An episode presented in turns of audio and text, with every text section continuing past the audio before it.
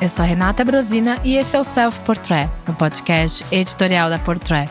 Para esse episódio, Silva e eu. Oi, Sil. Tudo bom, Rê? Tudo bem. A gente vai falar sobre o retorno dos calendários dos desfiles com destino, como a gente chama, né? Que na maioria dos casos são as Cruise Collections, certo? Exatamente, as coleções, intercoleções, né? Como a gente costuma chamar que são as coleções que são lançadas entre as principais, né? Que são primavera, verão e outono e inverno. E aí tem o cruise, é chamado de resort também, né? Então as duas coisas funcionam. E são, são coleções que geralmente levam uh, os convidados e toda a, a estrutura do desfile para fora do, dos grandes centros, que são Milão e Paris, normalmente, né? Ou Nova York, para as marcas americanas.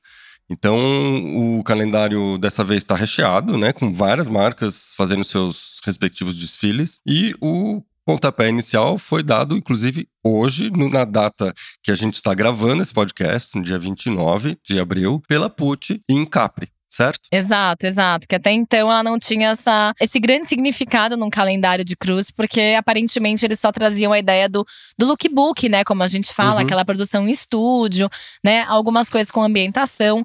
Mas o, a grande sacada desses desfiles que tem destino é você, como você bem falou, né, Sil?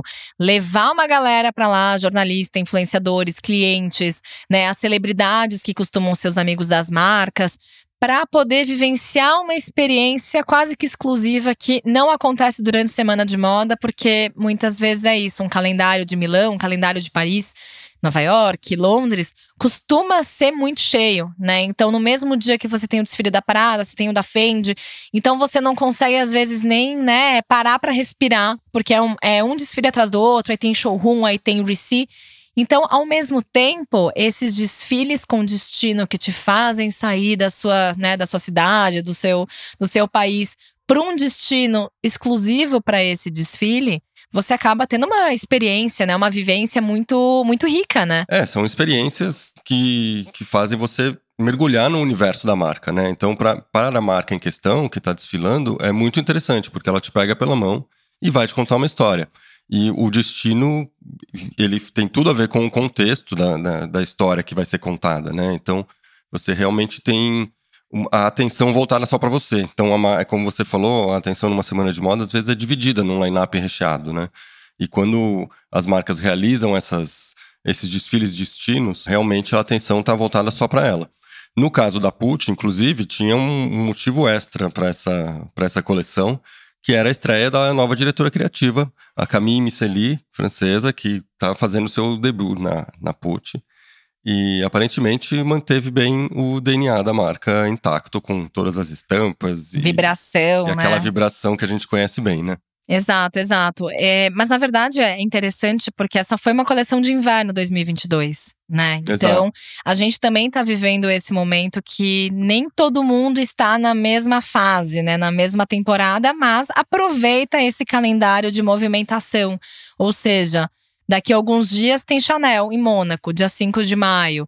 É, aí na sequência tem um calendário ainda mais recheado que. Acaba em julho, inclusive, com o Valentino, em Roma. Que certo? faz todo sentido, não é nem um pouco de deslocamento, não. na verdade. Aí, né? ele tá em casa, né? exato, exato. Mas assim, esse calendário que é, agora a gente indo para um outro lado, né? Que a gente com certeza gosta de valorizar todos os tipos de experiência. Nós, como jornalistas, a gente sabe o quanto é muito rico ter essa oportunidade de estar, tá, né, de ficar hospedado num hotel Ritz, né, por conta da Chanel, porque tem toda essa conexão com a Gabrielle Chanel que morou lá até o falecimento. É, a gente sabe a importância né, de várias marcas terem essa relação com o próprio jornalista e poder trazer essa experiência. Mas durante a pandemia a gente teve um questionamento muito importante, né, Sil, sobre. É, claro, a gente começou a rever vários valores na moda o tempo inteiro e a gente, né, viu que tinha julgamento para todos os lados. Mas, basicamente, sobre essas viagens, o que mais que você viu, Sil, sobre esses questionamentos, né? Que a gente parou o tempo inteiro para repensar, né, como estava esse ciclo de moda. É, quando começou a pandemia, que a gente começou a, a repensar muita coisa, né? E uma das coisas que foi colocada em pauta foi é, a gente precisa de tanta roupa, né? O, o, aí entrou a questão do consumir menos e melhor, né? e foram questionadas essas, essas intercoleções, né? Uh, elas precisam existir, quer dizer, já não é roupa suficiente ter a coleção de inverno e de verão, precisa de mais umas intercoleções entre uma e outra, precisa de toda hora estar tá bombardeando o cliente com novas coleções.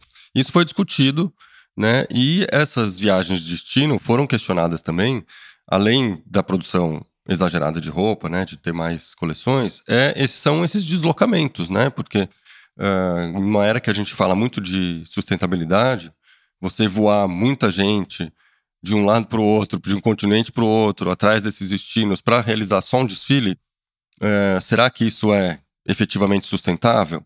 É, o que que, quais são as medidas que podem equilibrar esse jogo, né? Já que você está resolvendo fazer um desfile do outro lado do mundo, que você vai voar um monte de gente, que não é nada sustentável, né? É, o que, que você pode fazer para compensar isso? Né? Então, algumas marcas têm algumas medidas, como, por exemplo, reciclar os cenários que eles usam nesses desfiles. É, exato, a Laurent tem esse costume, né? É. A gente sabe que durante as temporadas, né, fixas de semana de moda, várias marcas já têm esse ritmo, a Hermès, a própria Miu Miu e a Prada, elas costumam, né, levar, dar uma, dar uma próxima chance, né, para os cenários, para tudo que envolve o lugar onde acontecem os desfiles.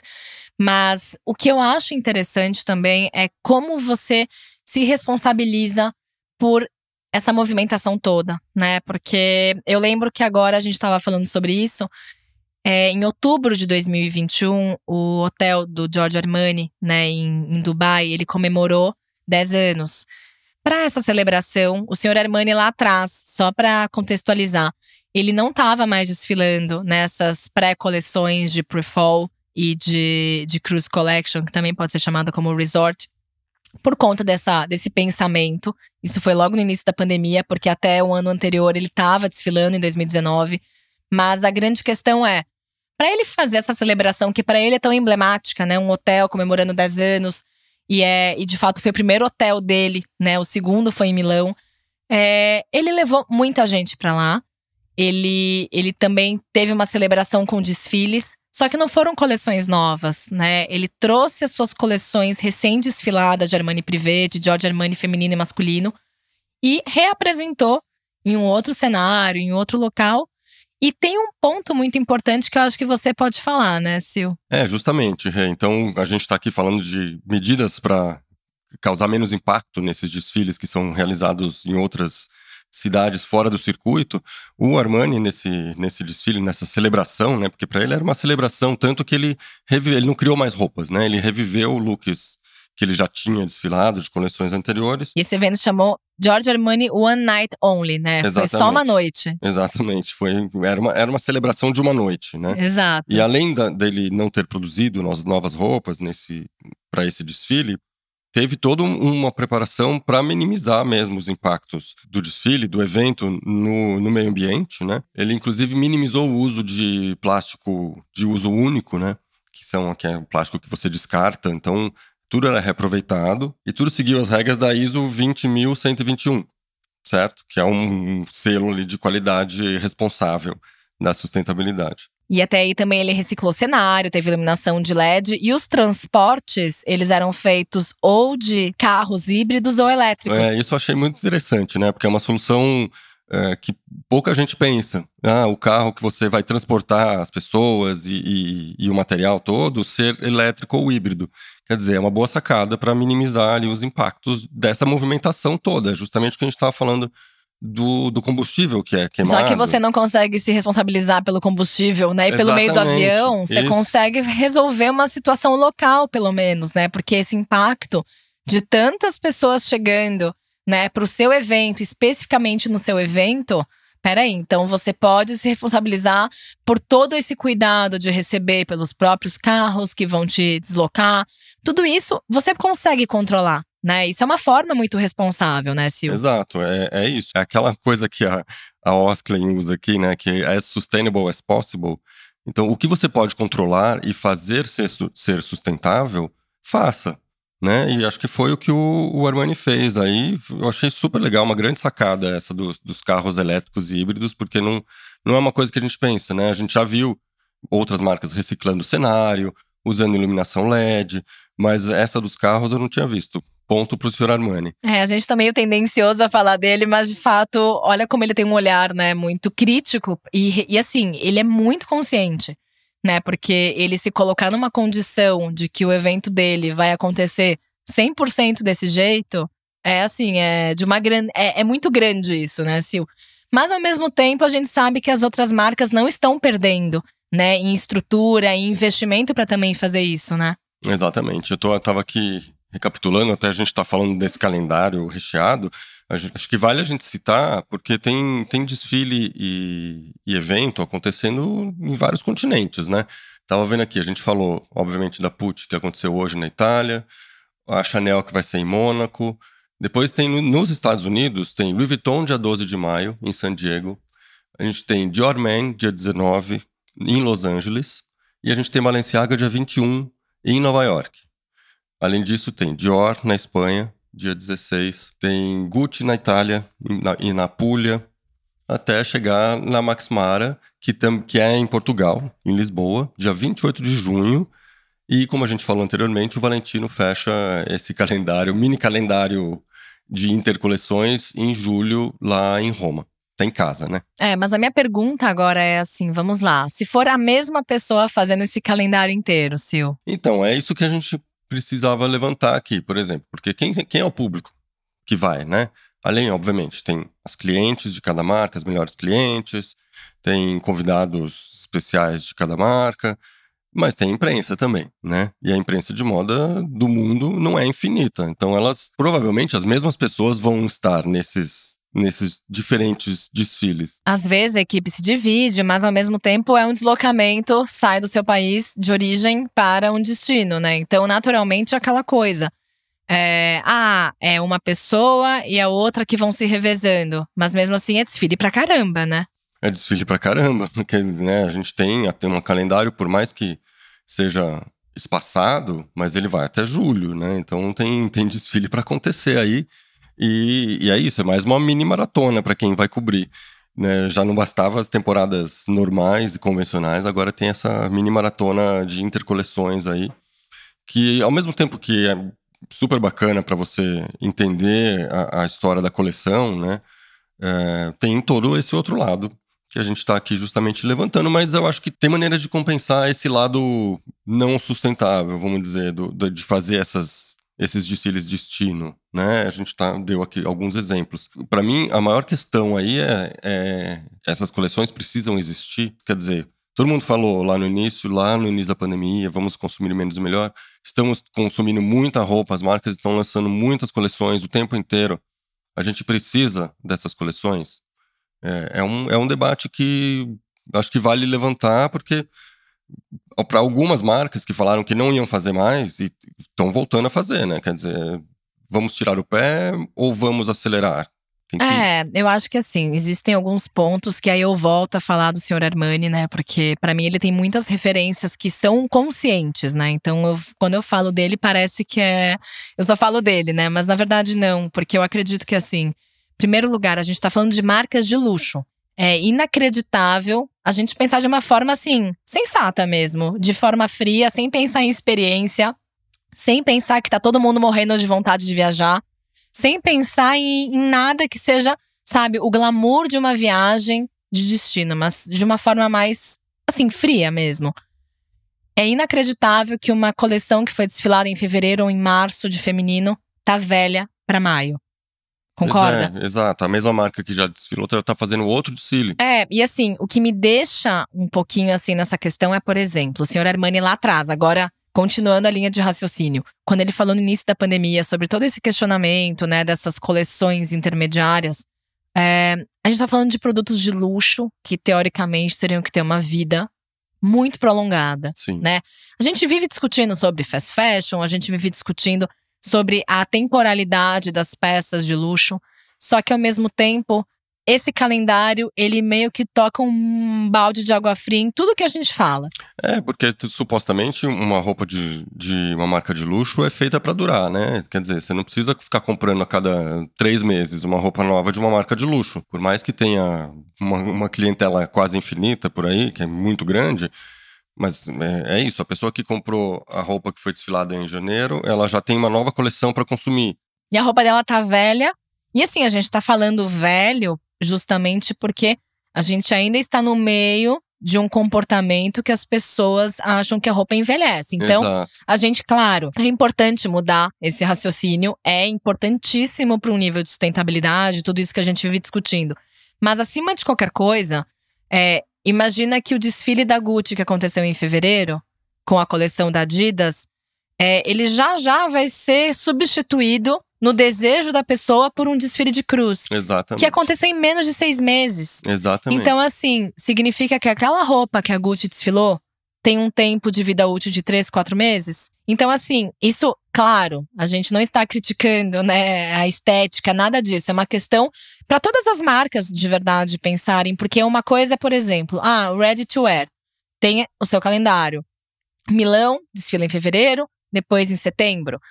Tá, mas peraí, e alta costura? É outra categoria. Né? A gente está falando de categorias muito diferentes. Sim, total. O que não é absurdo, né? Você ter essa proximidade, né? Então a alta costura acontece na metade do ano e em janeiro. Mas e o Cruz que compete diretamente com o Ready to Wear? Sabe? A gente sabe que esse tempo de vida das coleções ele é importante porque é uma coleção mais comercial, é uma coleção que naturalmente fica muito mais tempo na loja, mas precisa né? É, exatamente. Esse, o raciocínio é, que você está expondo aqui é perfeito. É exatamente isso.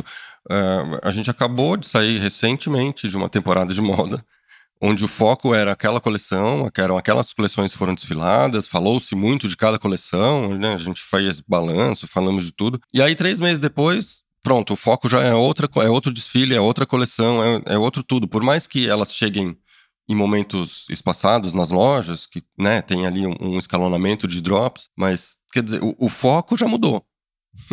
Ou seja, É. a- a- a- pelo menos na informação, a gente tá super ultra fast. Demais. E assim, vamos lá. Ah, mas a marca quer assumir o desfile de destino. Você pode assumir isso. Por exemplo, a Celine saiu do calendário, né? A Celine desfila quando quer. Então, por exemplo, você vê que eles desfilaram. né? Na verdade, não foi nenhum desfile, foram vídeos, né? Que o Edi produziu é. durante a pandemia. Então, a gente não sabe como é que seria essa realidade com Com o público. Uhum. Mas ao mesmo tempo, ele leva as meninas da Celine e os meninos para diversos lugares incríveis, com cenários deslumbrantes. Então, assim, ele, em vez de desfilar em Paris, como sempre foi, ele tá indo para outros destinos. Então, assim, ou você, aí meu ponto de vista, se você quer levar a sua turma, você quer levar os jornalistas, você quer manter essa, essa experiência, que o jornalista fique imerso e, por exemplo, possa conhecer as oficinas da sua marca no país, babá. Poxa vida, assume o desfile destino. Mas eu acredito que essas coleções intermediárias, a gente mencionou a Pucci, mas a Pucci desfilou em inverno 2022. Exato. Mas assim, é, se você tá nesse meio de cruz, não vale mais a pena você investir na sua coleção, fortificar ela com um super destino legal, que você possa levar seus, seus clientes, né, toda essa turma de fashionistas, mas mesmo assim, você faz um desfile só e uma coleção só? É um caso a se pensar, porque é, é isso. Quer dizer, é, é claro que a marca quer que fale-se dela o tempo inteiro, quanto mais falar de mim, melhor. Claro, óbvio. Mas isso Né? não é sustentável, Mas concordo. isso, isso vai contra o que a gente vem falando, né? Que todo mundo fala que o luxo precisa de tempo, né? Todos os designers, todas as casas falam isso, né? Que o luxo precisa de tempo, é uma coisa que não, não, não é perecível rapidamente.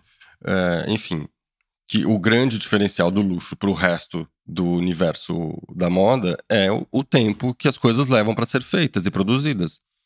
E a a gente- isso, tudo isso, tudo isso que a gente está debatendo aqui vai completamente contra essa, esse raciocínio, né? Então, é, o que falta de definir, assim, o que que essas, o que que as marcas querem, né, da vida, assim, porque se é o consumo pelo consumo, vamos continuar consumindo loucamente, então vamos repensar aquela história do consumir menos e melhor que a gente falou lá no início da pandemia. É, e não reclamem quando o público confundir fast fashion com luxo. Exatamente. Aí também a gente não faz milagre, né, Sil? Aí não dá para fazer milagre. Mas assim, eu acho que quando você quer assumir um papel de marca, que quer dar experiência. E eu sou super a favor disso, porque eu adoro. Tenho certeza que você também, né, Sil?